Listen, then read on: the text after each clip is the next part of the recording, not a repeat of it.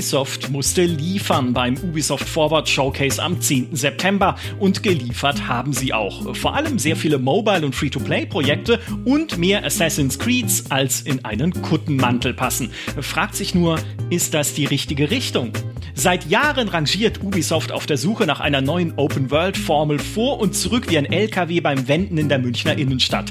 Mehr Rollenspiel? Ah nee, das macht ja keinen Spaß. Lieber mehr standardisierte Open-World-Aufgaben? Ah nee, die sind ja auch langweilig. Dazu noch seltsame Multiplayer-Experimente wie Hyperscape oder das kommende X-Defined oder das schon vor Release wieder eingestellte Ghost Recon Frontline, bei denen man merkt, wie sehr Ubisoft inzwischen den Trends hinterherhechelt, anstatt selbst welche zu setzen. Ich meine, sie haben mit Ubisoft Quartz sogar NFTs ausprobiert und sind natürlich gescheitert. Und all das unter dem Druck des Sexismus-Skandals sowie der zuletzt enttäuschenden Bilanzen. Da musste etwas passieren. Was passiert ist, was es bedeutet und warum Tencent dabei eine treibendere Kraft sein könnte, als ihr denkt, darüber wollen wir nun sprechen. Nämlich mit meinem Kollegen, der ursprünglich gesagt hat, er habe auf Assassin's Creed überhaupt keinen Bock mehr, der aber jetzt bei Mirage doch wieder zarte Hoffnungen entwickelt. Hallo, Peter Bartke. Salve.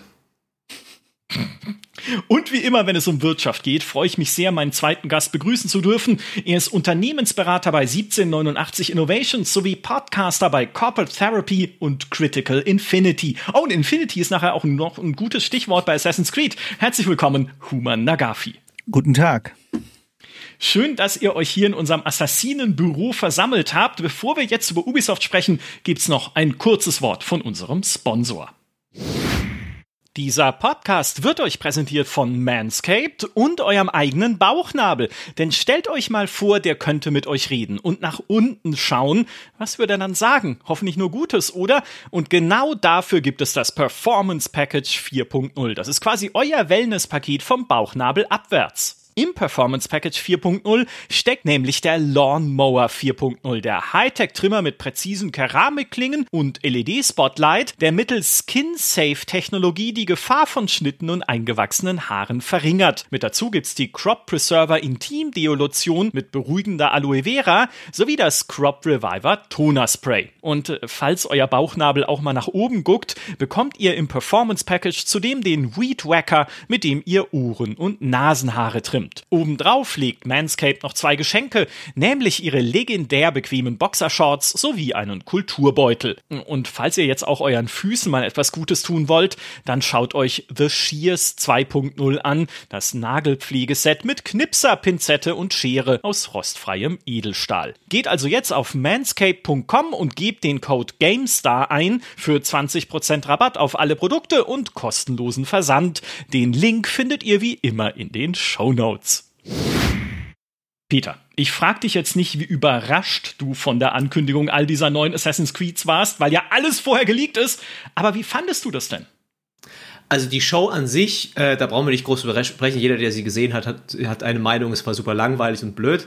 Aber das, was sie da gezeigt haben, war in Ansätzen durchaus interessant, auch wenn von allem zu wenig gezeigt wurde, aus jetzt aus einer Gamestar-Sicht, also aus einer Spielersicht, kein Gameplay zu Mirage, äh, zwei kurze Teaser-Trailer zu den neuen Projekten Red und Hexe. Ähm, es gab nur von Jade, das ist ja ein Mobile-Spiel, da wurde ein bisschen was aus dem Spiel gezeigt, aber ähm, das war ein bisschen wenig äh, und natürlich auch sehr stark auf Assassin's Creed äh, fokussiert. Also daneben gab es eigentlich nur zwei Mobile Ports und ein Free-to-Play-Spiel, was sie noch angekündigt mhm. haben. Also es gab nichts zu diesen großen Dauerbrennern Beyond Good and Evil 2. Äh, was ist eigentlich mit Prince of Persia? Was ist mit dem Remake zu Splinter Cell? Äh, was mit selbst mit Far Cry? Ja, also Avatar. Avatar, Avatar, das soll ja eigentlich schon bald kommen, ja. Da kommt der Film und vom Spiel haben wir einen Trailer gesehen. ähm, das war sehr enttäuschend in dieser Hinsicht. Äh, zu Assassin's Creed war es auf jeden Fall sehr spannend zu sehen, dass sie da so alles gleichzeitig raushauen und ähm, da auch einen, anscheinend einen sehr einen Plan haben schon für die nächsten Jahre. Es hat mich sehr stark erinnert an das, was EA mal vor ein paar Jahren auf der E3 gemacht hat, wo sie auch schon viel weiter in die Zukunft geschaut haben, aber einfach auch nur so Konzept-Teaser gezeigt haben und was nicht alles. Mhm. Ähm, ist eine interessante eine Methode, um zu zeigen, hey, wir, wir haben wir haben schon was in der Hinterhand, aber natürlich ist es auch dann enttäuschend für die Leute, die halt was Konkretes sehen wollen. Magst du noch mal zusammenfassen für alle, die es schon wieder verdrängt haben oder vergessen, was Ubisoft alles gezeigt hat zum Thema Assassin's Creed?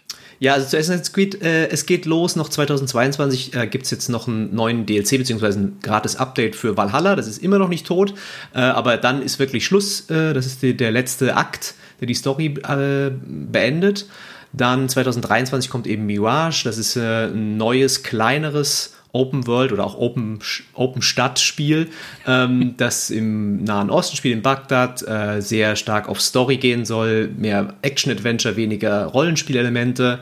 Ähm, und nebenbei kommt irgendwann jetzt noch eine Mobile-Adaption, die heißt äh, Codename Jade. Äh, das spielt im alten China zur Zeit der drei Reiche. Ähm, wird erstmals eine Charaktererstellung haben, sieht ganz nett aus. Dann die zwei großen Sachen, die sie noch gezeigt haben oder angeteasert haben, ist eben Codename Red, was äh, in Japan jetzt endlich spielt. Also es war ja schon lange ein Wunsch der Fans und auch schon öfter äh, gab es dazu Gerüchte zu. Wird ein Open-World-Rollenspiel, genauso wie Odyssey vermutlich. Ähm, und soll wahrscheinlich 2024 kommen. Dann gibt es noch Hexe, was den besten Arbeitstitel aller Zeiten hat. äh, vor allem im Englischen ist es sehr lustig, wenn sie sagen, oh ja, Hexe, Hexe. Ähm, das äh, wird sich vermutlich um Hexen drehen, wer hätte es gedacht. äh, spielt laut einem Leak im 16. Jahrhundert und ähm, ja, mehr weiß man eigentlich auch nicht darüber. soll ein bisschen mehr wieder dann auch wieder Action-Adventure werden, nicht Rollenspiel, also soll sich da in der Hinsicht Gameplay-mäßig absetzen von Red. Ähm, und ähm, ja, wird, ist noch weit weg einfach. Äh, ansonsten gibt es noch ein Mobile-Spiel, das extra für Netflix entwickelt wird, zu dem wir, wissen wir gar nichts. Vermutlich wird es ein Tie-In zu der Netflix-Serie. Die wird Live-Action, auch dazu gab es nichts Genaues, wurde in einem Satz erwähnt, äh, kein Trailer oder sowas. Äh, und sonst äh, wurde noch ein bisschen was erzählt über die Multiplayer-Pläne oder die Online-Pläne von Assassin's Creed, nämlich äh, da ist ja einerseits Infinity, dieses ominöse Projekt, was sie gesagt haben, es wird ein Hub, eine Online-Plattform, etwas, worin Red und Hexe drin sind, so eingebettet sind und irgendwie soll das alle Spieler so hip miteinander verknüpfen und alle Spiele.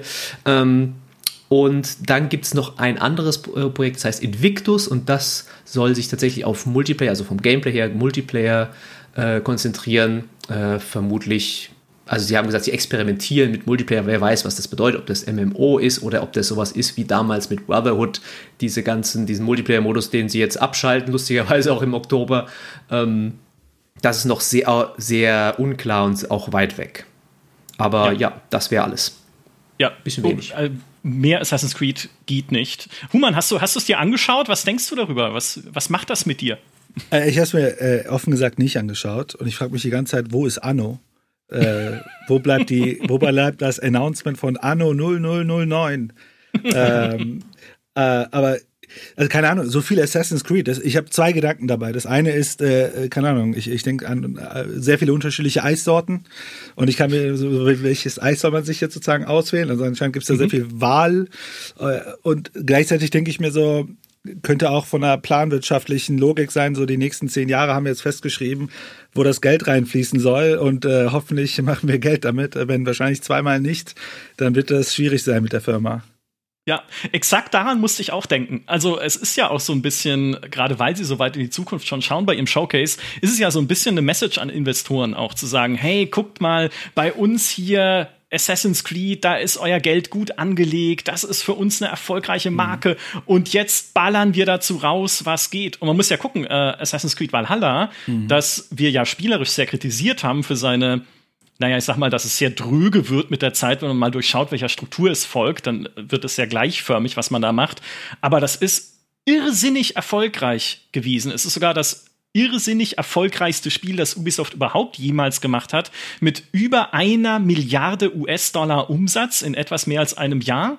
Und äh, sie haben in ihrem Geschäftsbericht auch gesagt, Assassin's Creed hat sogar im Vergleich zum letzten Jahr, in dem es kein Release gab, das war das Geschäftsjahr 2019-20, die Erlöse verdoppelt, jetzt im letzten Geschäftsjahr, als es auch kein Release gab. Also Valhalla hat sich in diesem release-losen Jahr trotzdem noch mal super verkauft und hat laut Ubisoft sogar mehrere Spielerinnen und Spieler gehabt als im Jahr, als es eigentlich rauskam. Also ist ja im November 2020 erschienen. Für sie also ein Riesenerfolg. Und dass man dann sagt, hey, guck mal, Valhalla war megamäßig erfolgreich. Wir machen jetzt noch mehr so Sachen wie Valhalla, um es mal simpel runterzubrechen. Eigentlich logisch, oder? Ja, ich meine, wenn man sich anguckt, die Dinger davor, wo sie ja experimentiert haben, waren ja nicht so von Erfolg gekrönt. Ne? Also diese ganzen Ghost Recon Kram und so weiter. Beziehungsweise man hat, also ich habe mitbekommen, die sind ja dran geblieben und es soll ja ganz okay sein und so weiter.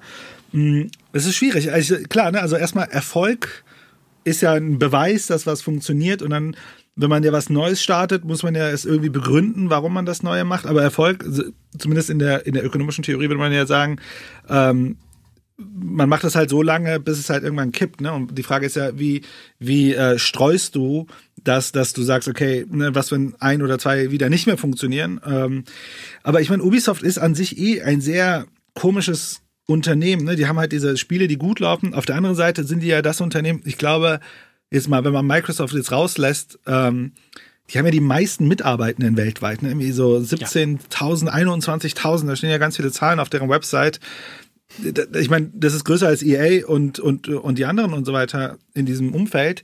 Gleichzeitig machen sie aber, haben sie die geringste Marktkapitalisierung und die, und machen relativ vergleichsweise wenig Umsatz. Also es ist ein, und gleichzeitig wiederum haben sie Spiele, die, die sie immer wieder reproduzieren. Also eigentlich sagen sie, die sind mega effektiv, weil sie ja diese Standardisierung und so weiter fahren. Und irgendwie habe ich das Gefühl, so richtig funktioniert das nicht.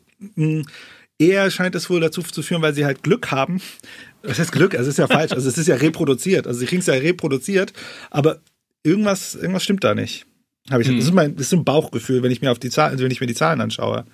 Ja, äh, zu den Zahlen wollte ich auch tatsächlich gerade überleiten, weil es ja, äh, es gab ja schon Anfang des Jahres Gerüchte, dass sie ein Übernahmekandidat sind, ne, dass da gewisse so Private Equity Gesellschaften mhm. um sie kreisen und äh, um zumindest eine Übernahme prüfen. Ne? Ich glaube, es gab keine tatsächlichen Verhandlungen oder Versuche, aber dass man zumindest gesagt hat, hey, bei Ubisoft scheinen die Aktienkurse deutlich gefallen zu sein. Es wäre ja. jetzt recht günstig zu haben, sage ich mal warum nicht? Wir haben ja selber schon auf dem Podcast drüber spekuliert, wer könnte sich Ubisoft schnappen, äh, wo ich aber dann immer sage, keiner, weil die möchte jetzt im Augenblick, glaube ich, keiner. Vielleicht wollen sie jetzt wieder mehr, wo sie die ganzen Assassin's Creeds gezeigt haben.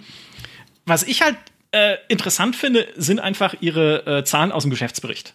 Weil sie sagen ja, ihr Umsatz im letzten Geschäftsjahr lag 5% unter dem Vorjahr da muss man aber dazu sagen, das Vorjahr war dafür sensationell gut, wie bei sehr vielen Spielefirmen aufgrund der Pandemie. Ne, hast du einfach viel mehr digital verkauft.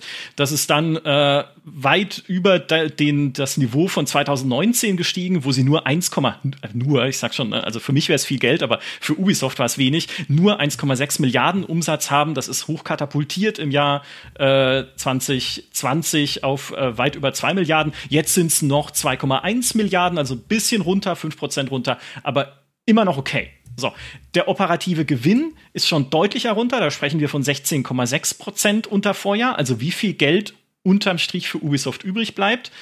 Und der Cashflow nach Geschäftsbericht ist sogar richtig abgestürzt von im Vorjahr 169 äh, Euro, äh, 169 Euro, genau, gut gemacht, Ubisoft, 169 Euro verdient. Millionen natürlich, 169 Millionen Euro haben sie im Jahr äh, 2020 äh, mit dazu bekommen, also in dem Geschäftsjahr 2020, 2021.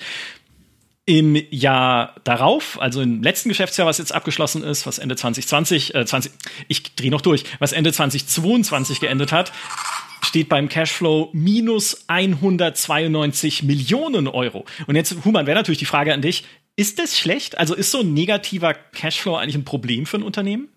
Ähm, gute Frage. Der, also, also, man muss ja bei Unternehmen unterscheiden zwischen äh, Einzahlung, Auszahlung und äh, sozusagen Aufwand und ähm, Aufwand und Erträge. Also das sind sozusagen die zwei unterschiedlichen Perspektiven, die man auf eine Organisation gucken kann.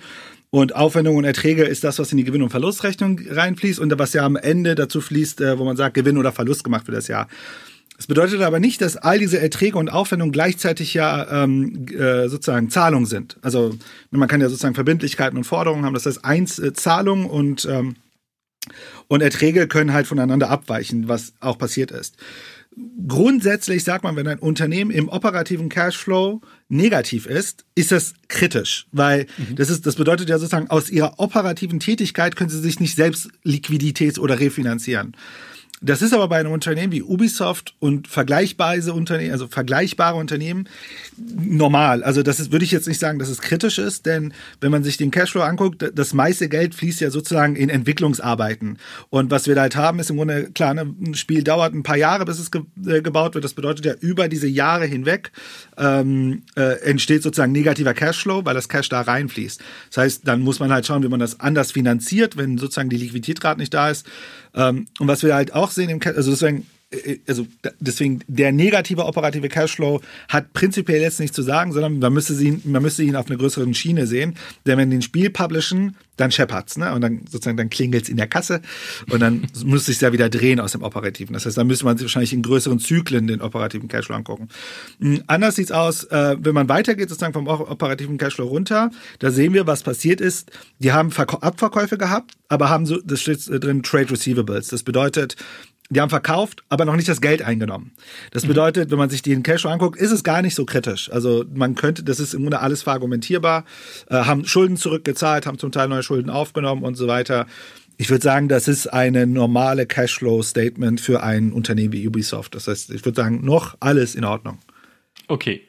Aber noch, ne? Also, da, ja, na, wie gesagt, das kann ja trotzdem äh, Interesse wecken, wenn man dann so sieht, okay, jetzt wären sie zumindest verwundbarer, als sie es waren in den Vorjahren. Ja, also was das Interessante ist ja, also wenn man das aus einer Übernahmeperspektive sieht, könnte Ubisoft aktuell argumentieren, guck mal, wir investieren gerade voll in das Ding rein und wenn jetzt ein Investor kommen würde, müssen sie ihn jetzt überzeugen, guck, das Ding, das wird entweder krass oder nicht.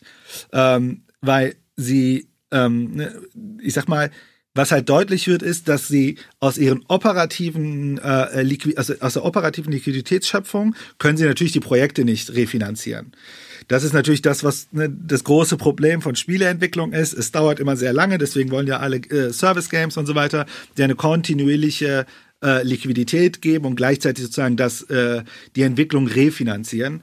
Und das ist natürlich für einen Investor immer kritisch, ne, weil äh, das, was ich auch immer sage, ne? man hat Glück, man hat Glück und dann kann es sein, dass sich das nicht refinanziert. Ja, und dann sieht's halt äh, kritisch aus in der Gewinn- und Finanz, äh, in der, in, dann sieht's auch äh, kritisch aus in der äh, Gewinn- und Verlustrechnung. Ja, vor allem, wenn sie halt keine Antwort haben, so richtig, wie denn ihre Zukunft aussehen ja, das ist, soll. Das ist das Größte. Also in, ich, also wir hatten ja vorher gesprochen wegen dieser, wegen, du hast mir diesen Report geschickt, den Volljahresreport. Und für mich waren die Zahlen gar nicht so das Kritische sondern äh, äh, an anderer Stelle ähm, fand ich es eigentlich kritischer, wie sie sich jetzt organisieren wollen. Oder beziehungsweise, ähm, dass die viel stärker in so einem, also es ist, sie bauen aus meiner Sicht gerade so, ein, so, so eine Art Global Brand Organisation, und äh, das wird halt super, also es ist, das, was ich gelesen habe, fühlt sich sehr bürokratisch an, in welche Richtung mhm. sie gehen. Äh, und das ist tatsächlich, würde ich sagen, im Gaming schon, also nicht ohne. Das ist eine Sorge, die viele Leute teilen. Und mit viele Leute meine ich unter anderem mich und unseren lieben Kollegen Dimitri Halley. Denn Dimi war letzte Woche bei Ubisoft in Paris, um dort mit der Chefetage zu sprechen. Also mit Leuten, die halt dort äh, ja Verantwortungspositionen haben, wie es denn jetzt weitergeht und wo sie ihre Stärken sehen und ihre, ja, ihre Zukunft. Und äh, Dimi kann aber äh, heute leider nicht bei uns sein, weil er Urlaub hat. Wer auch immer das irgendwie hat durchgehen lassen. Urlaub, wann machen wir das bei GameStar? Verstehe ich nicht. Ähm, so, aber durch die Wunder der äh, digitalen Aufzeichnungen habe ich mit Dimi ein kleines Gespräch aufgenommen, kurz bevor er in Urlaub entschwunden ist. Deshalb schalte ich ihn jetzt kurz zu als digitalen Geist. Dimi, du warst gerade in Paris, um mit Teilen der Ubisoft-Führungsetage über die Zukunft zu sprechen. Wie ist denn da die Stimmung auf einer Skala von 1, mal gucken, wie lange es Ubisoft noch gibt, bis 10, jetzt geht's richtig los? Naja, die Stimmung bei die die Speaker dann ausstrahlen ist natürlich immer eine alles ist super und äh, jetzt geht's ja. richtig los und äh, es soll äh, es ist alles toll, ähm, aber das ist ja auch irgendwo nachvollziehbar. Also dieses Event war ja auch dafür da, klar mit dem Fuß aufzustampfen und zu sagen, hey, wir wissen, es lief die letzten Jahre vieles nicht gut. Es gab die Skandale, es gab die Pandemie, es gab Probleme bei Releases, es gab Verschiebungen, aber wir gehen nicht unter. Im Gegenteil, wir nehmen das auf und äh, wollen das nutzen, um in Zukunft noch bessere Spiele zu machen, noch größere Projekte zu stemmen. Und mhm. äh, dass wir jetzt äh, äh, im Prinzip mit Tencent im selben Boot schwimmen, äh, führt auch nicht dazu, dass wir fremdkontrolliert werden, sondern wir bleiben eigenständiges Ubisoft. Also das gehörte natürlich ein Stück weit dazu äh, und das haben sie dann auch sehr nach außen propagiert. Ja, da wird ins Marketinghorn äh, gepustet. Mhm. Was ist denn jetzt oder was können wir denn mitnehmen? Was ist denn jetzt dieses neue Ubisoft, was entstanden ist nach diesen Skandalen und was jetzt für die Zukunft plant?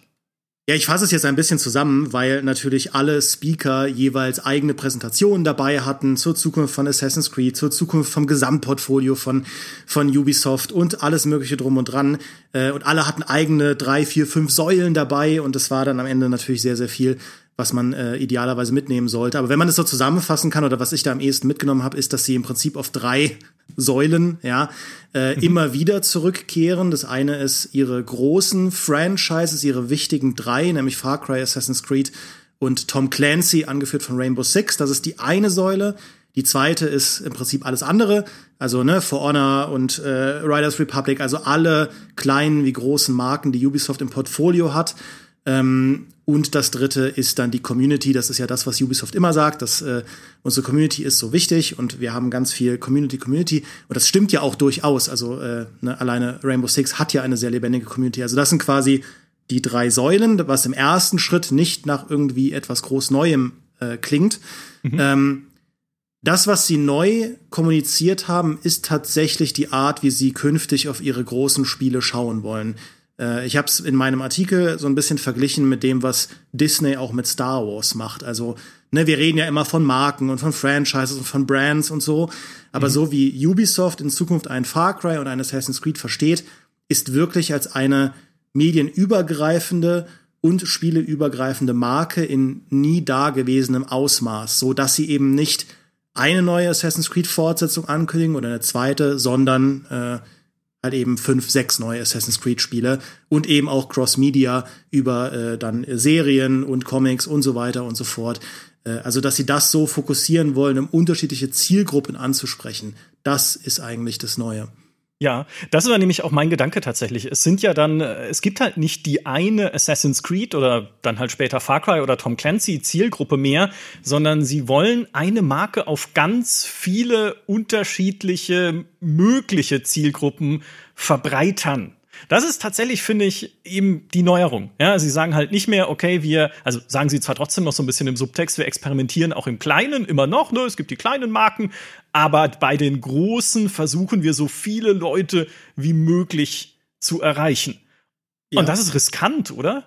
Das ist riskant und natürlich am Ende des Tages werden die einzelnen Spiele darüber entscheiden, äh, wie das funktioniert und ob das funktioniert. Weil natürlich, wenn du plötzlich also Ubisoft ist ja der Publisher, der am meisten mit Formelhaftigkeit und den Formelvorwürfen zu kämpfen hat. Und wenn du ja. plötzlich dann fünf Assassin's Creeds hast und fünf Far Crys und fünf Tom Clancy's und so weiter, dann ne, so viele Leute wie auch immer sie dann haben, was waren es, irgendwas über 15.000, ja, ähm, irgendwo musst du dann natürlich überlegen, wie unterschiedlich können sich diese Spiele spielen. Also es gibt da durchaus diese inhaltlichen Risiken, die das Ganze birgt. Auf der anderen Seite ist es halt schon eine sehr smarte Flucht nach vorne, sage ich mal, weil dieses Problem, das nicht nur Ubisoft hat, aber das Ubisoft da identifiziert, ist einfach da. Du hast Stand jetzt eben Marken, die so lange laufen, dass es vier Generationen an Gamern gibt, die du potenziell adressieren kannst. Also vier, Alters, äh, vier Altersgenerationen und dann natürlich noch demografisch ganz unterschiedliche Arten von Spielerinnen und Spielern, ja. Mhm. Also du hast halt die Gen X, ja, alle Leute, die, weiß ich nicht, vor 1980 geboren sind. Du hast uns Millennials, du hast die Gen Z und jetzt auch schon die Gen Alpha, also alle, die nach 2010 geboren sind, die Ubisoft auch schon sehr klar mit anspricht oder zumindest mit in die Rechnung mit reinnimmt. Äh, das haben sie auch in den Interviews nochmal bestätigt. Ähm, und du hast dann eben unterschiedliche Spielertypen. Und was sie halt vorher gemacht haben, zum Beispiel mit Assassin's Creed, ist zu versuchen, sich zu transformieren, aber gleichzeitig so, dass du es allen recht machst. Und das führt durchaus zu Erfolgen, also Valhalla war ein gigantischer Erfolg, aber es führt auch dazu, dass natürlich du auch Leute verlierst und auch gerade so ältere Assassin's Creed-Fans und so, also dass es dann diese Beschwerden gibt, von wegen ist alles zu formelhaft oder beziehungsweise es ist zu viel Rollenspiel, es ist zu wenig wie früher.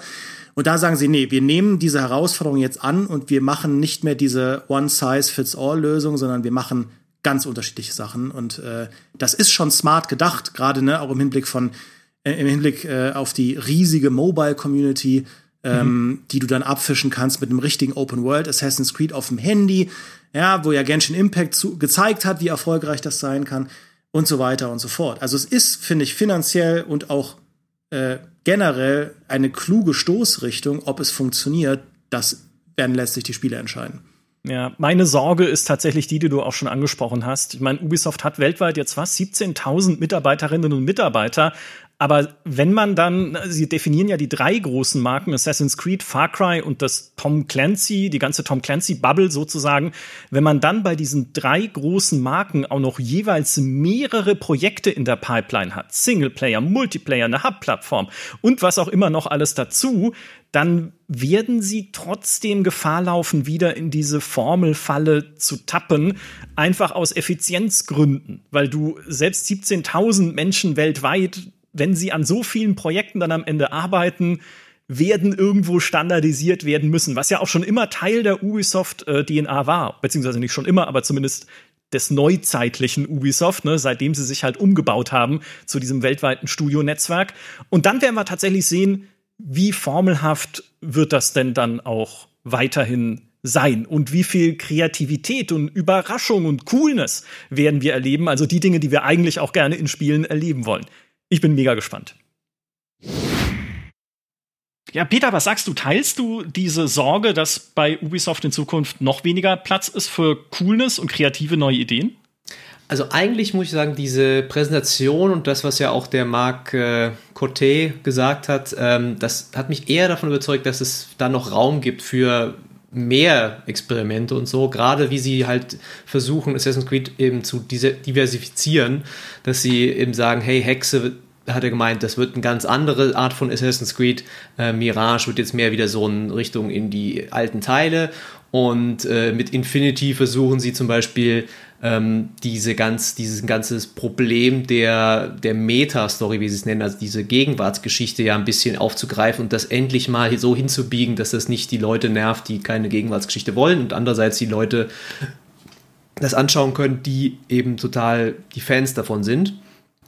Ähm, und jetzt muss man halt schauen, wie das dann wirklich äh, kommt. Also das war für mich war auf jeden Fall der Versuch zu sagen, hey, guck, mal, wir setzen zwar alles auf Assassin's Creed, aber da gibt es Raum für verschiedene Projekte und für verschiedene ähm, Vorlieben. Ja, wir wissen, das war ja auch eine Message, die sie immer wieder gebracht haben. Wir wissen, dass die Leute halt verschiedene Sachen mit Assassin's Creed verbinden. Ja, manche Leute wollen halt diese Rollenspielsachen, die wir jetzt eingeführt haben. Manche wollen wieder Stealth haben und so. Und schau mal da, bei äh, Mirage kommt jetzt wieder dieser Social Stealth zum Beispiel zurück, äh, was ein schönes Zeichen dafür ist. Ähm, was natürlich irgendwo, wo du sicher recht hast und was da eine reale Gefahr ist, ist, dass man dann halt einfach wenn man so viele Projekte hat ne, und wenn man so, äh, dass man dann irgendwann gezwungen ist, halt wirklich bestimmte Schablonen zu benutzen oder immer das Gleiche zu machen ne, und sagen, hey, das hat sich doch bewährt, machen wir das doch wieder so. Wenn wir jetzt eher ganz ehrlich sind, ist ja auch, sieht man ja auch bei Codename Red, bei Codename Hexe grundsätzlich, okay, sagen, wir gehen halt zurück zu dem, was schon mal funktioniert hat. Ja, es sind halt mhm. nur zwei verschiedene Sachen oder drei verschiedene Sachen. Ähm, und das ist halt bei Ubisoft immer so ein Problem, ne? genauso bei Far Cry.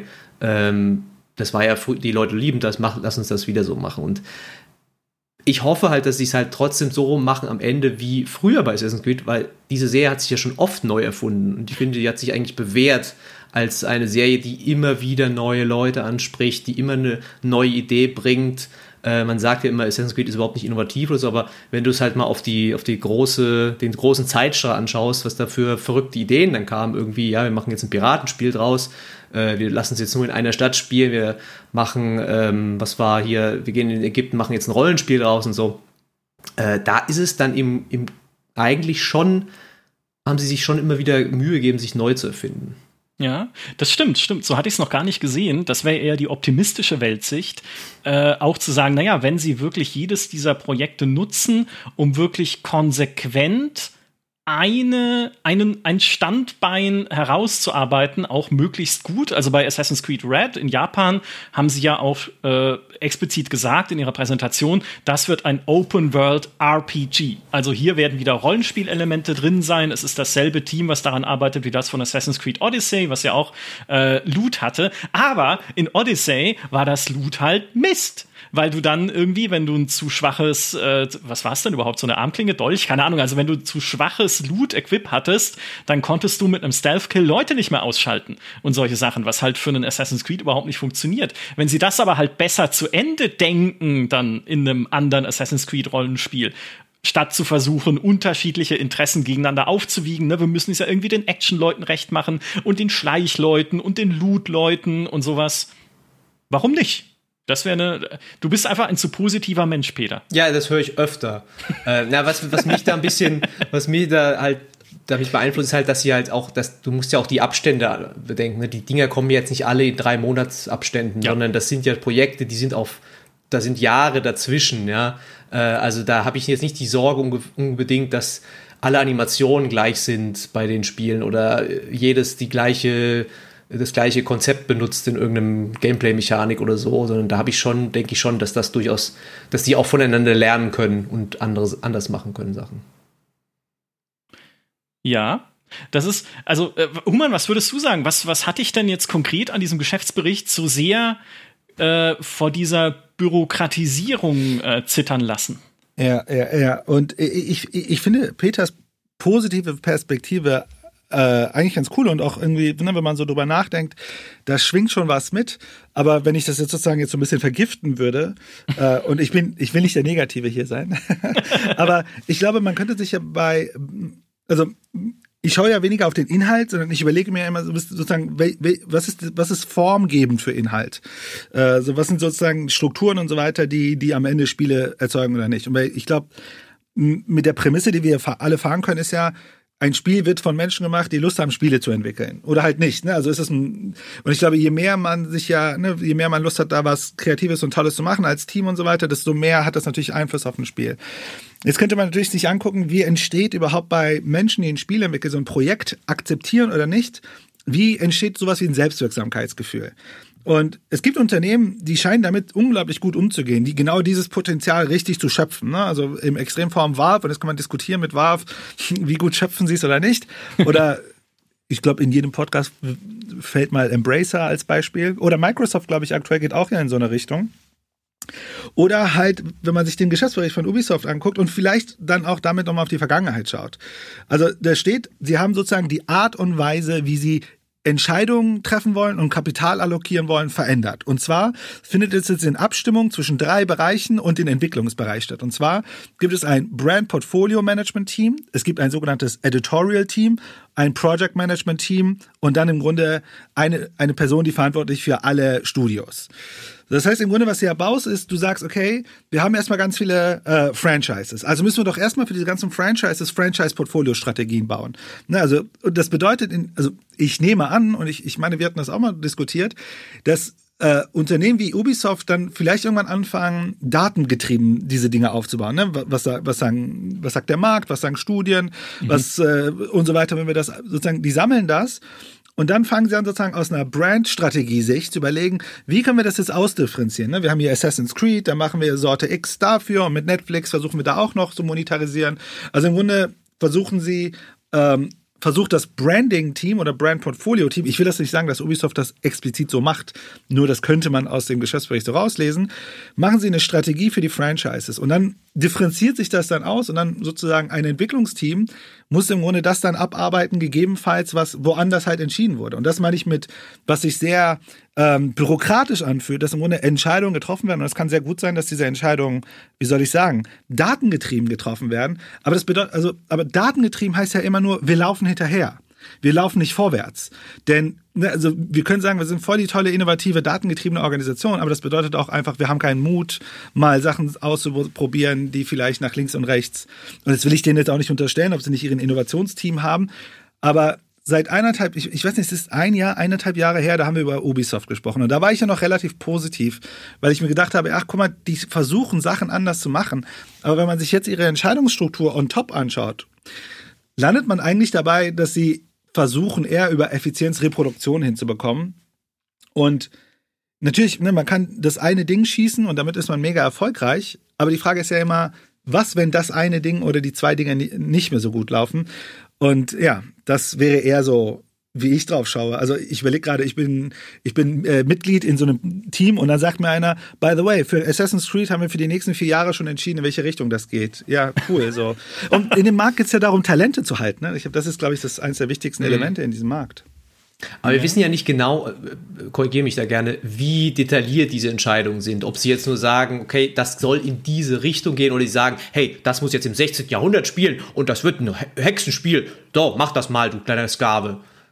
also, ähm, ja, das, also die, ich glaube, die, die fundamentale Frage wird sein, ist, wie treffen Sie am Ende diese Designentscheidung? Und zumindest ist das, was man in der Vergangenheit gesehen hat, bei viel, so es gibt diese eine Studie, die ist jetzt auch leider schon drei, vier Jahre alt, die eigentlich gezeigt hat, dass Sachen wieder eingefangen werden und standardisiert werden und zwar immer aus dieser datengetriebenen, Analo äh, datengetriebenen Logik. Aber wenn man halt nicht aufpasst, verfängt man sich sozusagen in so einer mhm. Datenlogik. Ähm, aber die Datenlogik gibt natürlich einer, also ich meine, wir reden über 17.000 bis 21.000 Mitarbeitenden. Das gibt natürlich der Organisation eine Stabilität in der Produktionslogik. Aber das führt natürlich auch dazu, dass es im kreativen Bereich Sachen vielleicht äh, nicht unbedingt die Kreativitätsanforderungen haben, die sie eigentlich hätten haben ja. können. Wenn jetzt einer sagt, hey, ich habe da so eine super coole, abwegige Idee und die sagen dann, die schauen dann, naja, also unsere Daten, die sagen, das, das wird eh nichts, das machen wir nicht so. Klar, das verstehe ich total. Und auch, aber ich hatte vorher das Gefühl, bei Ubisoft jetzt so in den letzten zwei, drei Jahren war es oft so ein, hatte ich so das von außen das Gefühl, sie hecheln, wie du schon gesagt hast, hecheln halt allem hinterher, gerade diesen Trends und irgendjemand gesagt, ja, guck mal hier, Free-to-Play ist ja voll gut. Lass uns doch mal fünf Battle Royale Shooter machen mit Free-to-Play und keiner davon ist irgendwie gut. Ähm, jetzt ist gerade, jetzt haben sie irgendwie drei Mobile-Spiele gerade in Entwicklung, ne, vier sogar. Ähm, man auch denkt, so, steckt da noch mehr dahinter oder ist einfach so, ja, wir müssen irgendwas mit Mobile machen, lass uns irgendwas mit Mobile machen. So oder NFTs. NFTs, das, das war ich ja übel genommen. Ja. Der größte Quatsch aller Zeiten. Also. Aber andererseits, wenn es jetzt funktioniert hätte, wären sie vielleicht, ja, würden wir heute sagen, ma, Ubisoft, was für Visionäre, die sind da mit beiden Füßen reingesprungen. ja, der Erfolg ich, macht's aus, ne? ich, äh, es wäre halt tatsächlich mal interessant, äh, Mäuschen zu spielen, wie ihr interner Pitch-Prozess für Ideen sich verändert hat. Weil genau was du sagst, ne, diese, die ich auch eingangs zitiert habe, so Sachen wie das X-Defiance, so Sachen wie Ghost Recon Frontline, was uns jetzt ja erspart bleibt, weil es schon wieder eingestellt wurde, bevor es überhaupt startet. So Sachen wie Hyperscape, den Battle Royale Shooter, den sie auch sehr schnell wieder einkassiert haben, weil er einfach nicht Fuß gefasst hat. Gut, Rollerblade Champions sagt mir zumindest Michi Obermeier, es macht großen Spaß, aber ist jetzt halt auch nur Michi, also Michi ist super, aber ne, reicht nicht, wenn nur er es spielt, das will ich damit sagen.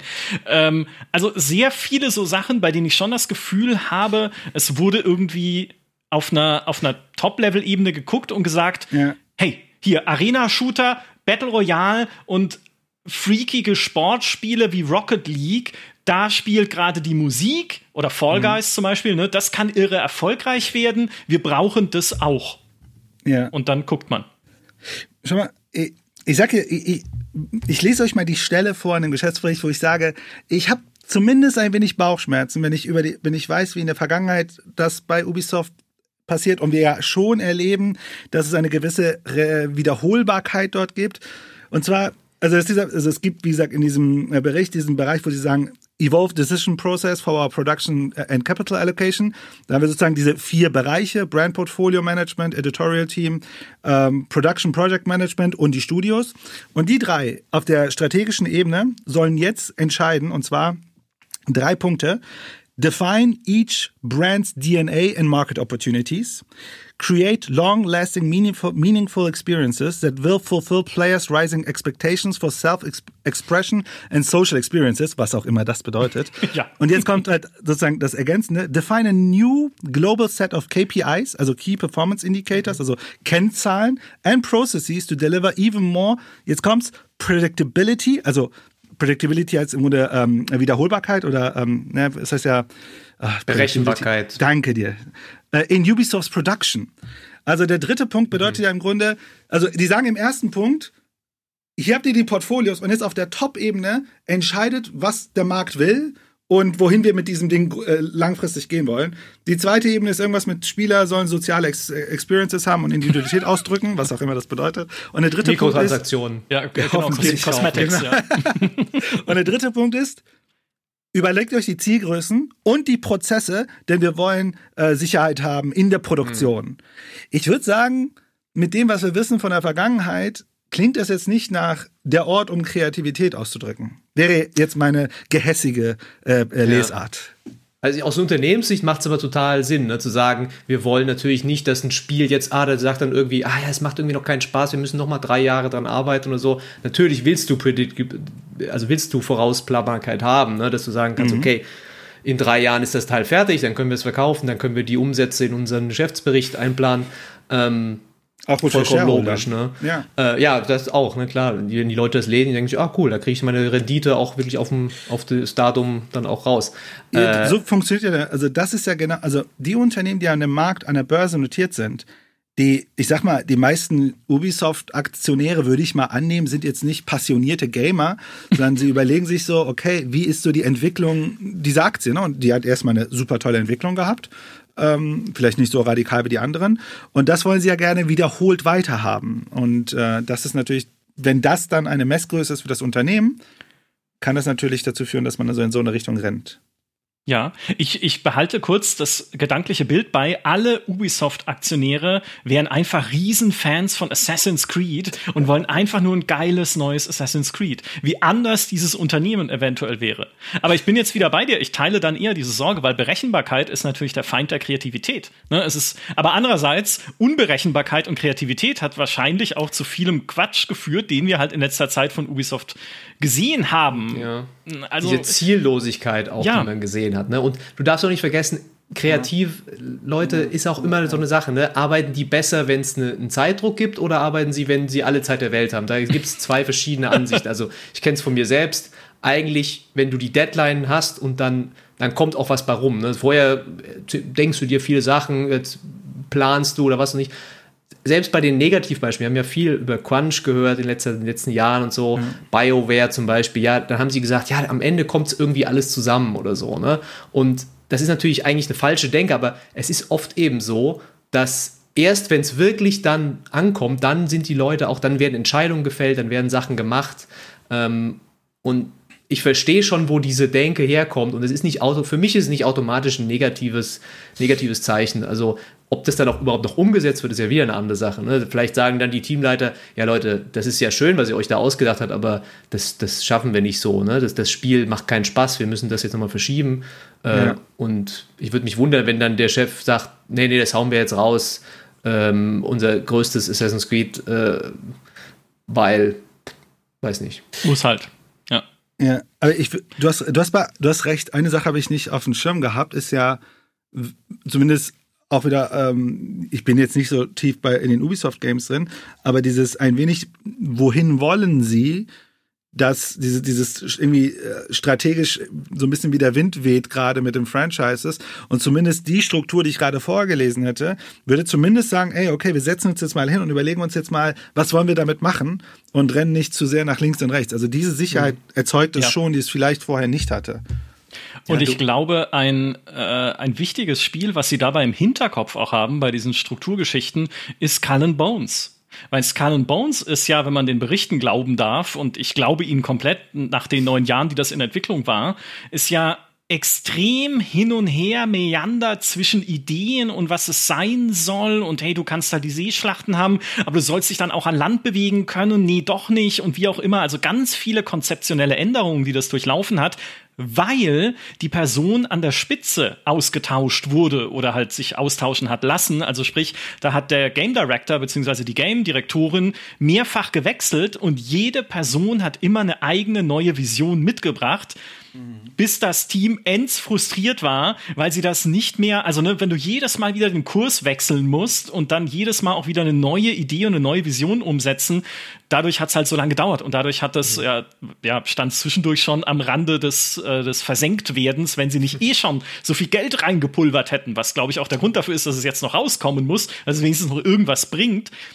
Und vielleicht haben sie darauf jetzt auch diese Struktur mehr gemünzt, zu sagen, wir wollen von Anfang an eine klare Vision verfolgen. Ne, siehe Assassin's Creed äh, Codename Red, das wird ein Open-World-Rollenspiel. Wenn irgendeiner von euch Studionasen kommt in drei Jahren und sagt, Rollenspiel ist nicht mehr in, ne, wir wollen jetzt lieber ein Action-Adventure mit Katzen oder sowas.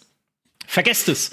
Ne, wir haben uns von Anfang an committed zu sagen, es wird ein Open-World-Rollenspiel. Bitte macht das so gut wie möglich und nehmt nicht wieder, wenn jemand anders das Lenkrad in die Hand nimmt, erstmal einen U-Turn vor, um die Idee komplett zu ändern. Also vielleicht, um sich auch unabhängiger zu machen, dann halt von einzelnen Projektleitern oder Leiterinnen. Schau dir doch mal an, äh, Beyond Good and Evil 2, ja, Michel, ja. Michel Ancel, der, er ist ja nicht mehr bei Ubisoft jetzt inzwischen, ne? ich glaube auch aus anderen Gründen, ähm, aber äh, da siehst du ja richtig, was so ein Kreativer, das ein, der hat super tolle Spiele gemacht, hatte super geniale Ideen, ja, äh, aber wenn sich da jemand halt so austoben kann, ist auch vielleicht nicht immer das Beste, ne, und ein Gedanken, den ich noch hatte, Ubisoft ist halt auch anders strukturiert als andere, Studi äh, andere Publisher.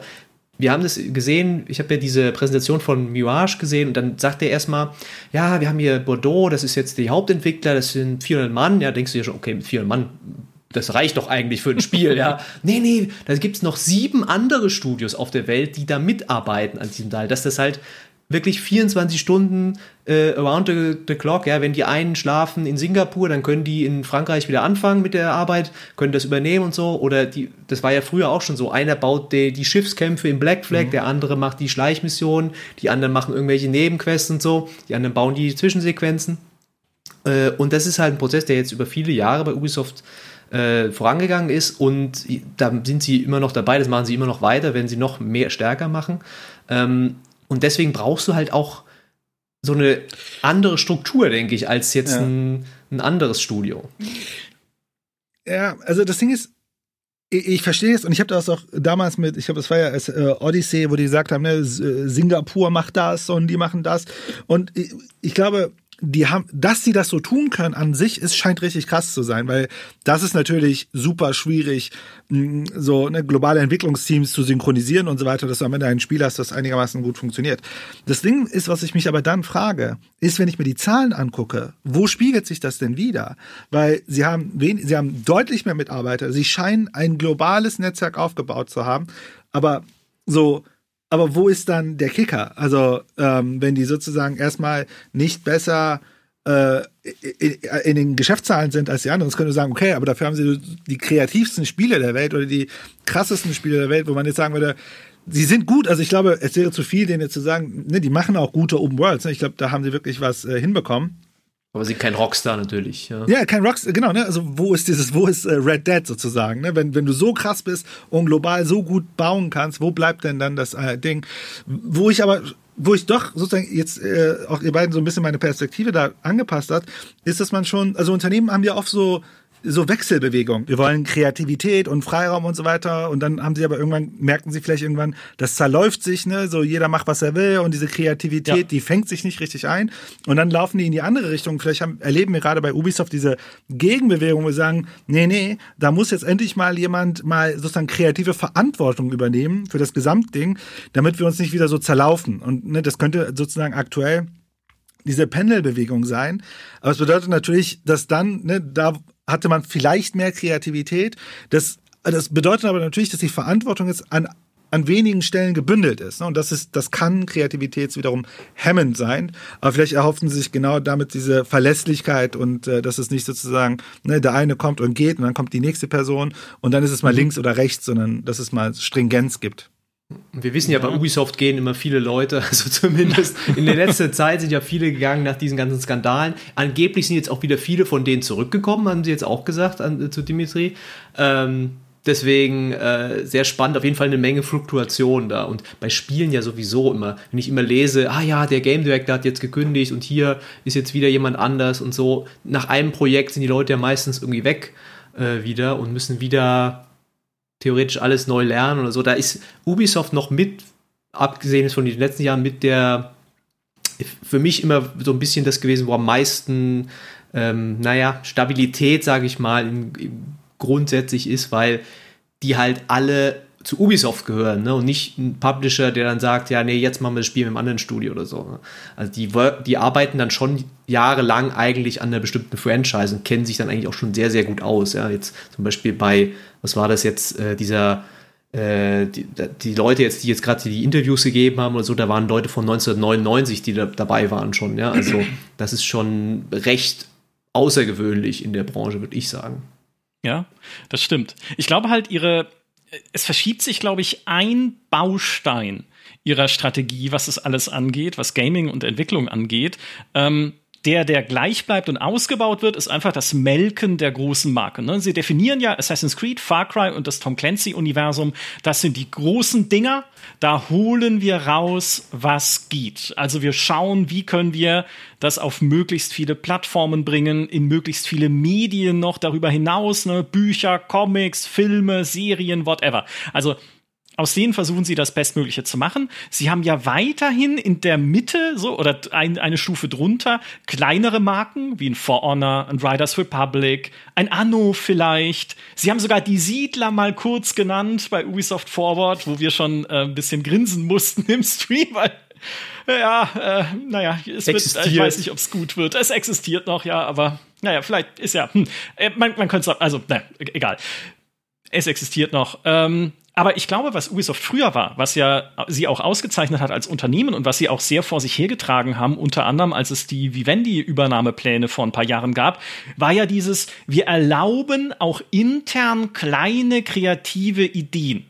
So sind solche Sachen entstanden wie das Child of Eden oder Valiant Hearts, dieses Adventure im Ersten Weltkrieg oder, oder, oder. Also sie hatten extra auch beispielsweise im Studio in Montreal einen eigenen internen kleinen Inkubator, wo sich Leute zusammenfinden konnten, ne? kleine Teams, irgendwie fünf Leute, die sich beim Mittagessen kennengelernt haben und gesagt, wäre es nicht cool, wenn wir ein Adventure im Ersten Weltkrieg entwickeln, die konnten dann so ihre Vorgesetzten halt grünes Licht gegeben haben. Also es gab natürlich schon noch eine Genehmigungsstufe, aber die konnten das tatsächlich umsetzen.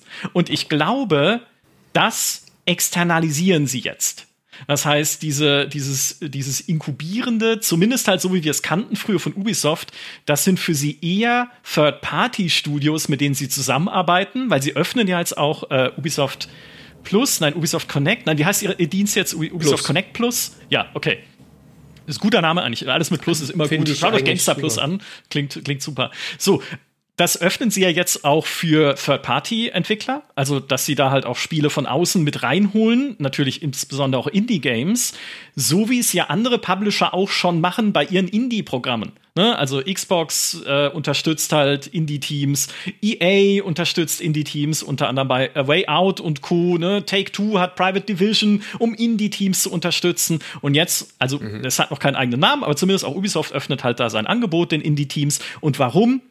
Für die Talentsuche einfach, ne? Wenn da mal was dabei ist, was irgendwie erfolgreich werden kann, dann können wir es bei uns an Bord holen um halt das nächste Minecraft nicht zu verpassen. Was ich da gemerkt habe, auch bei dieser Ankündigung, jetzt ist, war so die, in dieser Zeit, wo du jetzt gesagt hast, Grow Home und so, das waren ja diese Spiele aus diesem Inkubator. Ja. Äh, das war in den letzten Jahren tatsächlich eigentlich verschwunden. Da gab es nicht mehr. Äh, und ich habe das Gefühl, sie wollen das jetzt wiederbringen, aber sie nur, wenn sie wissen, dass das auch finanziert ist. Weil jetzt zum Beispiel haben sie diese Netflix-Partnerschaft angekündigt und zwei Spiele davon sind basieren auf diesen alten Marken. Ne? Also das eine ist The Mighty Quest for Epic Loot 2, das keiner wollte, und das andere ist Valiant Hearts 2, was ich gerne spielen würde. Aber es wird halt ein Netflix-Spiel, ja, weil Netflix dafür bezahlt hat. Und naja, machen wir halt das, ne? Denke ich, wäre jetzt so meine Überlegung äh, wenn das nicht gewesen wäre, ich denke, das hätten sie nicht, hätten sie dann nicht mehr entwickelt, weil ähm, eben das, diese kleinen Experimente, man muss ja ehrlich sein, das waren ja keine, ja, die haben sich vielleicht mit Glück refinanziert, wenn, wenn überhaupt, ja, aber das war nichts, äh, das war echt so ein, so, so ein Leckerli, dass man so als CEO seinen Mitarbeitern gibt, ja, ihr dürft auch mal das machen, aber das, das ist vielleicht fürs Image gut, aber wirtschaftlich hat sich das ja bestimmt nicht gelohnt. Ähm, ja. Und genauso könnte ich mir jetzt vorstellen, wenn sie Ubisoft Plus machen, dass sie jetzt auch da denken, wie Microsoft auch, ja, äh, hey, es hat Sinn, auch mal kleine Spiele zu machen und irgendwie was einzukaufen, auch das vielleicht nur ein 70er ist in der Wertung, was vielleicht jetzt nicht die Rekorde stellen wird, aber wir haben Content für unseren Service. Ne? Sie haben ja inzwischen auch diesen Service, wo die Leute monatlich Geld bezahlen sollen, die wollen neue Spiele haben und Ubisoft, wenn man jetzt mal nachschaut, veröffentlicht ja relativ wenige Spiele im Jahr dafür, dass sie so viele Mitarbeiter auch haben. Äh, und die sind jetzt, glaube ich, auf derselben Straße wie Microsoft, dass sie halt schauen müssen, dass sie diesen Dienst auch befüllen können, dass sie immer wieder den Leuten einen Grund geben, wieder diese, ich glaube 15 Euro sind es auch ziemlich teuer auch tatsächlich, äh, wieder 15 Euro im Monat zu bezahlen und das nicht, das Abo auslaufen zu lassen. Und das könnte da äh, damit reinspielen, dass sie sagen, okay, jetzt bringt uns halt wieder eure Ideen, eure kleinen, wir das ist dann, das ist ja dann auch die Finanzierung, ne? wenn du sagst, wir packen das in unseren Dienst rein und äh, da müssen wir nicht 10.000 Einheiten davon verkaufen, sondern es reicht, wenn die Leute das dann runterladen. Ja, ich dachte, das sind einfach Anno-Seasons, die bis in die Unendlichkeit weitergehen bei Anno 1800. Das hält dir die Leute auch in einem Abo. Ähm, war auch eine Diskussion, die wir bei Microsoft ja schon geführt haben. Ist es sinnvoll, ein Abo immer weiter aufzuladen mit noch mehr einzelnen Spielen oder brauchst du nicht eher Service-Games, die die Leute einfach bei dir halten. Und Service Games wollen sie ja machen, ne? Äh, bei Assassin's Creed Infinity, diesem Hub, was dann später alle Assassin's Creeds vereinen soll. Sowohl Red in Japan als auch Hexe sind ja auch angelegt als Service Games, als langlaufende Spiele, so zumindest die Hoffnung von Ubisoft, für die dann weitere Inhalte erscheinen, die dann vielleicht auch mit gemeinsamen Events sogar noch miteinander verknüpft werden, so wie ja auch Assassin's Creed Valhalla und Odyssey bei diesem Event jetzt Anfang des Jahres oder Ende, Ende letztes Jahr, äh, neulich halt, ne? wo es äh, eine gemeinsame Questline gab, halt, die im einen Spiel spielt und im anderen. So, das ist so das eine. Also ich glaube, dieser, was dieses Abo angeht, setzen sie sehr auf die Service-Schiene und halt ein bisschen Verbreiterung mit den Indie-Angeboten. Das erste, was du gesagt hast, die Netflix-Partnerschaft, da musste ich sehr äh, die Daumen hochrecken jetzt gerade, denn das ist für mich der zweite Aspekt dieser Externalisierung, dass sie sagen, naja, okay, wenn jetzt Leute hier bei uns intern Bock haben, Valiant Hearts 2 zu entwickeln, es gibt Leute, die haben hier Herzblut für Adventures, die haben hier einfach Spaß dran, sowas zu machen, kreative Leute, junge Leute, ja, dann dürfen sie das auch, aber nur, wenn wir es schaffen, das extern irgendwie finanziert zu kriegen. Und äh, wie sie es gerade machen, zumindest im Mobile-Bereich, ist halt über diese Netflix-Connection, ne, dass man halt sagt, okay, sind ja alles Mobile-Spiele, nicht nur das Spiel zur Assassin's Creed Live-Action-Serie auf Netflix gibt es exklusiv für Netflix-Abonnentinnen und Abonnenten, was noch Sinn ergibt, jetzt gedanklich würde ich sagen, sondern halt auch Valiant Hearts 2 und Mighty Quest 2. Naja, weil Netflix halt gerade sehr bestrebt ist, sein Angebot zu verbreitern. Ne? Ihr, äh, ihr Wachstum stagniert im Film- und Serien- und Streaming-Bereich. Also was machen sie? Sie gehen auch mit ins Gaming und sind da natürlich gewillt, auch solche Projekte mit zu finanzieren. Und das finde ich, ist für Ubisoft ein äh, sehr spannender Gedanke, dass sie ja selbst zum Content-Produzenten werden eines anderen Anbieters in dem Fall. Ne? Also Ubisoft wird Content-Produzent für Netflix und es spräche ja nichts dagegen, dass sie genauso Content-Produzent sein könnten für weiß ich nicht, Amazon Luna, ne, den Streaming-Service von Amazon. Oder von Google Stadia, falls Google jemals wieder irgendwas für Stadia oder Geld ausgeben möchte für Stadia.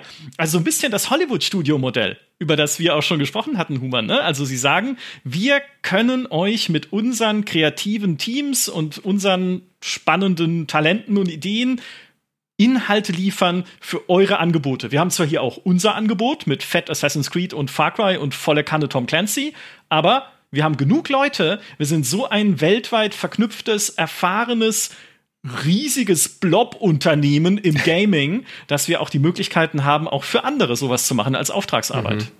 Also, äh, ich, ich habe wirklich Schwierigkeiten, mir das bei Ubisoft vorzustellen, aber das liegt wahrscheinlich einfach daran, weil ich Ubisoft immer so sehe, so, ne, die haben ihr Ding so, ihre Marken und ihr, ihren, ihren Shop und ähm, ihr Subscription-Modell und so. Aber rein von den Sachen, die wir gerade diskutiert haben, dass sie diese Fähigkeit haben, global zu produzieren, ne, sozusagen Follow the Sun und so weiter, kann das natürlich eine schlaue Strategie sein, das zu tun. Wobei du bei dieser Strategie ja immer eine Sache abgibst. Ne? Du gibst, ähm, ich sag mal, den großen Kicker ab. Ne? Also dass du, du baust die riesen Franchise und so weiter. Du bist sozusagen nur noch Auftragsproduzent. Also die, die Gefahr könnte bestehen. Ähm, wobei das, also, ich meine, Ubisoft tatsächlich wäre vielleicht sogar sehr prädestiniert dafür. Ich meine, so unglaublich viele Leute weltweit und so weiter. Aber die, die Frage ist halt, ob die, ob die, äh, das ist schon ein Strategiewechsel für die, ne? Aber die sich ja selber sehen, als wir sind die Franchise-Produzenten und so weiter. Mhm. Ja, aber jetzt lass mal Netflix anrufen und sagen, hey, wir bräuchten für unser Mobile Gaming Angebot noch was für Kinder. Weil wir haben jetzt Into the Breach, das ist zu kompliziert für Kinder. Wir haben Assassin's Creed, das ist zu brutal. Wir haben Valiant Hearts, das spielt im Ersten Weltkrieg, das verstehen Kinder nicht. Wir haben Mighty Quest, das braucht überhaupt niemand. Also, ne, lass uns doch noch ein Kinderding machen. Dann könnte doch Ubisoft sagen, ja, das kannst du, dann könnte Ubisoft doch sagen, ja, schön, coole Sache, wir haben hier Rayman in den Archiven liegen. Und aus Rayman kannst du halt ein super Mobile-Game machen. Irgendwie, wenn es kein Autorunner mhm. ist oder sowas, sondern ein bisschen ein besseres. Ne, heute, heutzutage geht ja mehr auf Mobile, als mhm. es noch vor ein paar Jahren ging. Super. Und schon kommt wieder, kommen wieder zwei zusammen. Ähm, also ich glaube, dass sie hätten genügend Dinge noch, äh, die sie auch so auf Auftragsbasis machen könnten. In, in Und die, die, die fetten Marken behalten sie ja trotzdem, ne? In dem Zusammenhang, ich frage mich halt nur noch, was Ubisoft so auf dem PC halt, äh, die haben ja vor ein paar Jahren diesen Move gemacht, wir gehen zu im Epic Game Store und verkaufen sonst nur bei uns selbst. Ähm, ob sie wieder mal zu Steam zurückkehren wollen, weil selbst Microsoft ist auf Steam, ja. Äh, es, ist, äh, es ist sehr seltsam, dass, dass Ubisoft so als einer der, der großen Befester ist, auch wieder von ihrem eigenen Launcher zurückgegangen zu Steam. Äh, wie lange sie sich das noch leisten können, da äh, außerhalb äh, der, der, der Steam-Ökonomie zu, zu arbeiten, weil das ist schon sehr seltsam. Und was ganz gut zu dem passt, was du gesagt hast, ist inzwischen ist ja Microsoft, äh, Ubisoft auch bei dem bei Microsoft Game Pass, ja, beim, beim Game Pass dabei. Also du kannst auch die Spiele vom Game äh, von Ubisoft im Game Pass spielen. Also sie sind ja eigentlich total vernetzt, ja, die sind, stehen ja eigentlich zwischen diesen Plattformeignern sehr und haben sich immer eigentlich angebietet, wo sie gerade halt wollten. Aber es ist seltsam, dass sie halt bei Steam äh, da gesagt haben, wir wollen da weg und wir wollen natürlich auch weniger Geld bezahlen, logischerweise, aber anscheinend lohnt es sich immer noch, auf Epic Games Store zu bleiben.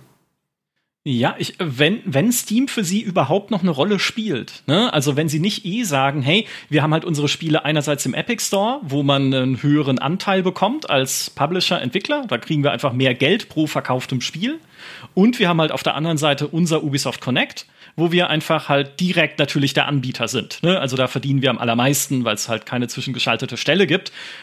Alles andere ist uns wurscht, weil unsere Zukunft, und da sind wir wieder bei einer Dystopie aus Gamestar-Sicht, denn unsere Zukunft ist sowieso eine, das ist jetzt noch nicht die Dystopie, das ist eigentlich äh, was, über das wir häufiger reden, in der Plattformen verschmelzen. Ne? Also, wer weiß denn, in fünf bis zehn Jahren, wenn alles Cloud Gaming ist, oder sein könnte, dann reden wir gar nicht mehr über Konsolen, PC und Co., sondern halt nur noch über Games, die dann halt gestreamt werden auf was auch immer man gerade in der Hand hat, ne? oder auf deine Smartwatch vielleicht sogar am Ende des Tages. Aber da ist ja eine neue ähm, Plattform ähm, relevant. Ne? Also das ist die eine Sache, die eben durch den Kopf gegangen ist. Ihr Subscription-Modell wird ja in dem Moment irrelevant, wenn es zum Beispiel Microsoft scha schafft, wirklich äh, auch das Cloud Gaming anzubieten. Ich glaube nicht, dass sie selber es schaffen, eine Cloud Gaming-Plattform äh, zu etablieren. Sie selber, nee, das glaube ich auch nicht. Nee, aber sie, genau, deswegen, deswegen verknüpfen sie sich ja auch mit Cloud-Plattformen. Ja, ihr Trackmania läuft auf Amazon Luna und Google Stadia. Sie waren mit einer der ersten und einzigen, die überhaupt bei Google Stadia mitgemacht haben. Mhm. Vergebens, sage ich mal, weil der Launch von Google Stadia war halt nicht so toll. Aber sie sind da schon mit in, in der Lotterie jedes Mal und bauen da ihre, ihre Verbindungen auf. Genauso halt über den Game Pass. Weiß jetzt ehrlich gesagt noch nicht, ob das auch für Ubisoft-Spiele geht, aber es ginge ja theoretisch auch da die Anbindung an Project X Cloud, ne? Mhm. also an Microsoft Streaming Service, über den man dann auch, so sie denn das technisch hinkriegen und wollen, Ubisoft-Spiele spielen könnte. Würde auch sagen, sie sind zu klein und nicht äh, kein Technologieunternehmen im klassischen Sinne, dass sie eine eigene Streaming-Plattform aufbauen könnten. Aber das geht ja auch Electronic Arts so, das geht ja sogar Activision so, deswegen haben die sich ja auch äh, übernehmen lassen von den größeren. Ja. Auf jeden Fall halt äh, ist immer noch eine spannende Entwicklung, die uns, glaube ich, ja. bevorsteht bei Ubisoft, was die Frage ist, ob sie angeht. Ja, die Frage ist halt, ob sie in diese ganzen Konsolidierungskrieg, der gerade passiert, ob die wirklich übrig bleiben, weil sie ja eigentlich, ne, also wenn man sich das anguckt, die haben ein globales Studio-Netzwerk, was ja super wertvoll ist. Also das alleine aufzubauen, wie viel Zeit und Energie kostet das? Ne? Und Peter, du hast auch gesagt, das sind ja Leute über Jahre, also wie viel Wissen hat sich dort akkumuliert. Das ist ja eigentlich, wenn du konsolidierst, wäre das ja ein Riesending, dass du sagst, ich kaufe das Studio-Netzwerk. Man könnte sogar sagen, scheiß auf die IPs, wir bauen das, wir kaufen dieses Netzwerk. Äh, und wenn man sich den Marktpreis anguckt, ich meine, klar, wir reden immer über Milliarden, aber sie sind ja verhältnismäßig äh, günstig, deutlich günstiger als zum Beispiel äh, Electronic Arts. Ne? Ähm, deswegen Frage ist, ob wie lange können sie alleine überleben? Da klopft ja auch schon der ein oder andere, habe ich schon gehört, an und fragt so, was geht. Ja, nicht nur die Private Equity Gesellschaften, ne, sondern da sind wir endlich Tencent als letztem Thema jetzt in diesem Podcast. Tencent hat seinen Anteil an Ubisoft gesteigert.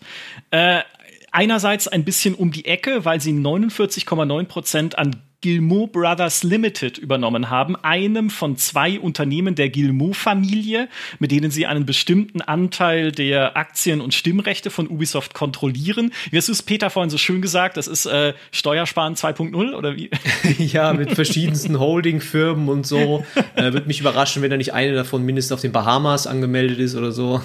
Ja, also das ist so die, diese zwei Firmen sind halt dafür da, den Gilmour-Brüdern, den Gründern, äh, den die weiterhin die Kontrolle über das Unternehmen äh, zu behalten, ne? also dass sie halt da weiter äh, ein Mitspracherecht haben. Ähm, und Tencent hat jetzt insgesamt 200 Millionen äh, Euro bezahlt, um sich da in diese Firma einzukaufen. 100 weitere Millionen haben sie zugesagt, in das Unternehmen zu investieren, also in Ubisoft selbst. Plus sie haben noch einen Kredit ähm, in Aussicht gestellt für die Schuldenrefinanzierung, beispielsweise wenn die Gilmour Brothers Aktien wieder zurückkaufen von anderen Aktieninhabern, äh, um einfach selber wieder mehr Kontrolle zu haben, dann ist auch Tencent da dahinter und ermöglicht ihnen das, indem sie ihnen da einen Kredit gewähren würden.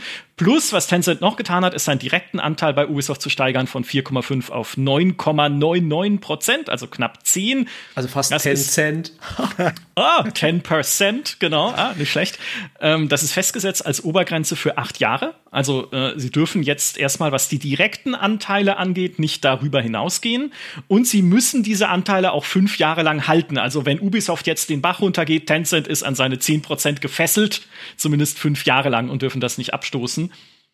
Meine Theorie ist, Tencent lechzt nach Ubisoft. Was sollte auch die andere Theorie sein? Weil es wäre eine sehr natürliche Ergänzung zu dem, was Tencent schon ist. Tencent ist wahnsinnig stark, logischerweise im Mobile-Bereich, ne, mit Riot Games, mit ähm, all den anderen Studios, äh, die sie in China haben, äh, mit, äh, wie heißt es, Arena of Valor, das Mobile äh, MOBA, was wahnsinnig beliebt ist und wahnsinnig umsatzstark und so weiter und so fort. Was Tencent aber nicht hat, ist ein weltweites Studionetzwerk zur Produktion von AAA-Games. Zumindest so, wie wir AAA-Games kennen. Ne? Also das, was mhm. Ubisoft macht. AAA, Open World, große Marken, coole Spiele. Ähm, das ist was, was bei Tencent gut ins Portfolio passen würde. Und was auf meine Theorie ist, sie sind ja jetzt zu 49,9 an dieser Gilmo-Brüder, an diesem Brüderclub äh, beteiligt, den, der Gilmos. Ich glaube, die Spekulation von Tencent ist, wir springen hier in die Bresche, wenn die Gilmos nicht mehr wollen. Also wenn die Gilmot-Familie, wenn die Brüder zu alt sind, ne, Yves Gilmot, wenn der irgendwann mal in Rente gehen möchte, sich zur Ruhe setzen in einem Chateau irgendwo in Frankreich, dann steht da Tencent vor der Tür und sagt, hey, klar, du, wir nehmen euch einfach die Last von Ubisoft ab und steigern damit halt ihre jetzt schon halt ihre Kontrolle sozusagen. Sie haben ja momentan noch keinen Sitz im Aufsichtsrat, sie haben kaum Stimmrechte. Die Gilmours betonen ja. sehr, dass Tencent momentan keinen Einfluss hat auf die äh, Unternehmenspolitik, auch wenn man sich natürlich austauscht und Mobile Games macht, die dann auch in China vertrieben werden mhm. über Tencent. Aber ich glaube, das ist halt auf die Zukunft gerichtet zu sagen, hey, wenn Eve und die anderen mal keinen Bock mehr haben, dann sind wir da. Ja, also ich, ich, tatsächlich ist das, was da gerade bei Tencent passiert, eigentlich ganz interessant. Ich glaube, direkt und indirekt haben die ungefähr 19,9 Prozent, also fast 20. Sozusagen, hm, es gibt ja diese äh, so Mindestgrößen, wo man sozusagen mehr Macht bekommt. Also 25 Prozent ist ja sozusagen, da hat man so eine Sperrminorität und so weiter. Sozusagen, die sind halt unter gewissen kritischen Größen. Gleichzeitig verzichten sie aktiv auf Aufsichtsratsmandate, die sie hätten haben können, verzichten, also all diese Dinger, die du gesagt hast, äh, Micha, mit ne, hier, da nehmen wir noch mal so ein extra on top sozusagen auf uns und das alles ist tatsächlich sehr komisch, weil man fragt sich so, warum machen sie das? Äh, das macht man entweder, was man sagt, ey, äh, ich steck mein Geld da und dann will ich nur meine Hand da loslassen und schauen, so Hand-off-Money nennt man das dann. Mm, oder, und ich glaube tatsächlich, das, was du sagst, klingt einleuchtend. Wenn man so ein bisschen darüber nachdenkt und sagt, naja, äh, das sind jetzt auch nicht mehr die Jüngsten, die, die Brüder und so weiter. Und das ist ja auch ein Teil der Wahrheit, ist ja ein Unternehmen, das geführt wird von der Person, die es gegründet hat, funktioniert und tickt in seiner gesamten Kultur anders als Management geführte Unternehmen. Und ich glaube, der Wechsel an der Spitze, ich glaube, es gab doch schon mal, dass er raus war und dann wieder reingekommen ist, weil da irgendwas war. Also irgendwas gab es doch in der Geschichte bei Ubisoft. Hm, das kann sehr viel wiederum mit der Organisation machen und dann kann ja, wie du sagst, ne, Tencent sagt so, cool, in dem Moment äh, kann man da vielleicht tiefer reingehen. Ähm, also es, der Tag wird ja kommen, wenn es in der Führung einen Wechsel gibt. Äh, die Frage ist, was ja. macht es dann mit der Orga? Mhm. Also Yves Gilmour ist 62 Jahre alt jetzt. Das Jahrgang 1960. Denkt man nicht, weil er immer so jung wirkt irgendwie. Genau, andere Leute gehen jetzt in Rente. Ne? Ist natürlich sein eigenes Unternehmen, es ist sein Baby, das er aufgebaut hat mit seinen Brüdern zusammen und so. Da hat man noch mal eine andere Beziehung zu und sagt nicht einfach mit Glockenschlag 63. Geburtstag, ich mache hier gar nichts mehr. Ne? Aber nichtsdestotrotz, selbst wenn er bis 70 da dran bleibt, bis 75, ne, es sind absehbare Zeiträume jetzt. Und ich denke schon, ja, das ist eine Spekulation von Tencent jetzt zu sagen, wir sind zumindest dann da, ne? Ob sie dann äh, irgendwas übernehmen können oder nicht, heißt ist ja nicht gesagt. Kann ja trotzdem sein, dass dann Microsoft oder nee, Google nicht oder Amazon, ne, die ja auch immer hier im Podcast mitschwingen, wenn es ja. um Übernahmen geht, dass die dann Aber, vor der Tür stehen und sagen, ja. kommt lieber zu uns. Aber selbst dann war es eine gute Investition wahrscheinlich, ja. Und äh, ja. die spielen halt einfach das Long Game. Es ist ähnlich wie China als Staat halt auch. Ne? Investieren überall hin und schauen dann mal vielleicht in 10 Jahren, vielleicht in 20 Jahren, äh, was dann dabei rauskommt aus der neuen Seidenstraße oder eben Tencent aus diesen ganzen Epic, ja, was auch immer, ne? Und äh, man sieht oft, dass sie eben wirklich auch Wert drauf legen, dass sie sagen, hey, wir, wir wollen gar keine Entscheidungen und so machen. Ne? Und das ist auch, denke ich, hat auch mit Marketing zu tun, auch so ein bisschen wie einfach chinesisches Business Management funktioniert, ja. Ähm, dass man eben auch so, ich habe da immer so das Gefühl von so einem trojanischen Pferd ein bisschen, ja, also man schleicht sich so ein bisschen rein und irgendwann haben die anderen, denken sich, naja gut, jetzt haben wir eh keine Wahl mehr oder die waren ja ein guter Partner für uns oder was auch immer, ähm, dann, dann, dann, dann sind sie halt am Ende die, die Glücklichen. Äh, und am Ende ist es natürlich auch einfach eine, eine gute Investition, wenn du halt einen signifikanten Anteil an einem weltweiten Publisher hast, der hoffentlich dann auch mit diesen Millionen, die sie jetzt reinpumpen, mehr Milliarden verdient. Äh, sie kriegen dieses Mobile-Spiel in China hat jetzt schon ein bisschen dieses Gefühl, dass es für Tencent entwickelt worden ist. Ja, also ich denke, da haben sie schon irgendwie, gibt es irgendeinen Deal dahinter. Äh, sie kriegen halt eine, eine Marke, die ihnen noch mehr Kredibilität bringt. Ja, also kriegen was, was im Westen sehr bekannt ist, wo sie sich jetzt haben sie natürlich League of Legends, äh, aber grundsätzlich eher schwer tun, äh, sich zu etablieren, sage ich mal, in der, in, im, im, auch im Bewusstsein des Spielers halt unglaubliche negative Einstellung gegenüber Tencent so im Westen. Äh, das kann dabei helfen, denke ich. Äh, und äh, grundsätzlich einfach, naja, die Welt, Weltherrschaft ist natürlich das Ziel von Tencent, das wissen wir alle. Tencent ja. gegen Amazon, würde ich sagen, wahrscheinlich irgendwann mal. Ja, und Microsoft ähm, mischt Ach ja, die gibt es auch noch. Ja. Aber vielleicht äh, eher so, ähm, für mich wäre das ein, ein tolles äh, Zukunftsszenario, wenn ich mir vorstellen würde, es gibt einen Merger, also eine Art Verschmelzung zwischen den zwei Großen in Europa, Ubisoft und CD Projekt. Das wäre doch nicht schlecht. Ja, danke für, danke, dass du uns jetzt auch noch The Witcher 4 verdorben hast mit so einer standardisierten Open World. Human. Nein, andersrum. du bist schuld. Ach so. Andersrum. Äh, okay. CD Projekt bringt ihnen bei, wie man die Open World erfüllt. Das wäre natürlich wundervoll. Tatsächlich. Die könnten ihnen zumindest beibringen, wie man Nebenquests macht, die nichts mit diese Frau muss dringend furzen, bitte hol ihr dafür das passende Essen äh, zu tun haben. So Hat sich gut verkauft. Ja. Hat sich ja gut verkauft angeblich. ja. Ja, ja. Nur deswegen. Ja, alle Leute haben diese Furzquest gesehen und gesagt, jetzt muss ich mir Valhalla auch mal geben. Auf schon. jeden Fall. Axt im Kopf, ja, das Spiel brauche ich. Richtig.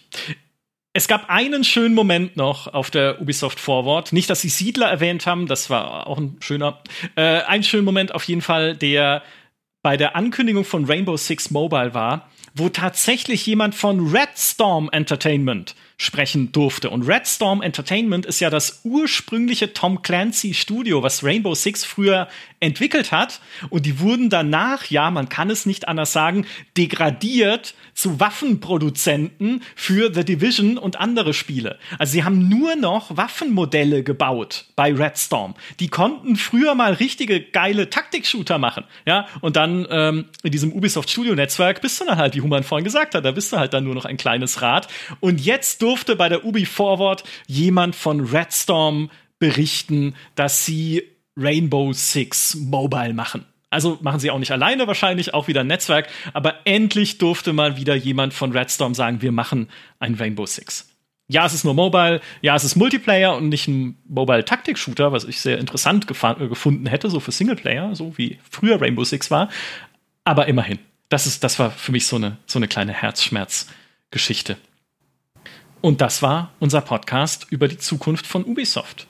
Es bleibt spannend, das kann man dazu sagen. Also mal gucken, wie diese Assassin's Creeds jetzt werden, die sie alle machen. Ne? Also da setzen wir uns dann in vier Jahren nochmal zusammen und werden Bilanz ziehen auch, ob diese Offensive, die sie jetzt fahren bei ihren großen Marken, denn wirklich auch gefruchtet hat. Denn das, da muss ich Dimi von vorhin auch nochmal explizit beipflichten, wenn am Ende die Spiele nicht gut sind, dann hat alles nichts gebracht. Ja, aber da hoffen wir einfach, dass es äh, die Erfahrung und die äh, vielen Fähigkeiten von Ubisoft zu einem guten Ende bringen und dass da coole Spiele bei rumkommen. Auch Codename Jade. Das sah immerhin im Trailer ganz cool aus. Wir wissen noch nicht, wie sie es finanzieren wollen auf Mobile, wo ich mir denke, Free-to-Play, aber es ist doch eher ein Singleplayer-Adventure, aber Spiele verkaufen auf Mobile geht auch nicht. Aber dann haben sie ja zum Glück gesagt, dass es frei erstellbare Charaktere geben wird und frei erstellbare Charaktere heißt, natürlich wirst du Cosmetics kaufen können. Ist noch nicht bestätigt, aber ich gehe fest davon aus, dass es da einfach einen, einen das nennt man doch Möglichkeiten für soziale Interaktion und, individueller so. Aus und individueller Ausdruck. Ja, und am Ende für Human gibt es dann auch noch NFTs. Ja, juhu, dann verbrenne ich die nächste Ubisoft-Flagge oder so. Haben die überhaupt eine Flagge? In diesem Sinne, ganz vielen Dank euch beiden. Lieben Dank, Human. Lieben Dank, Peter. Und lieben Dank an alle, die uns auch diesmal wieder zugehört haben. Macht's gut und bis zum nächsten Assassin's Creed. Sprengt mal in den Heuhaufen. Ciao. Adios. Ciao. Tschüss.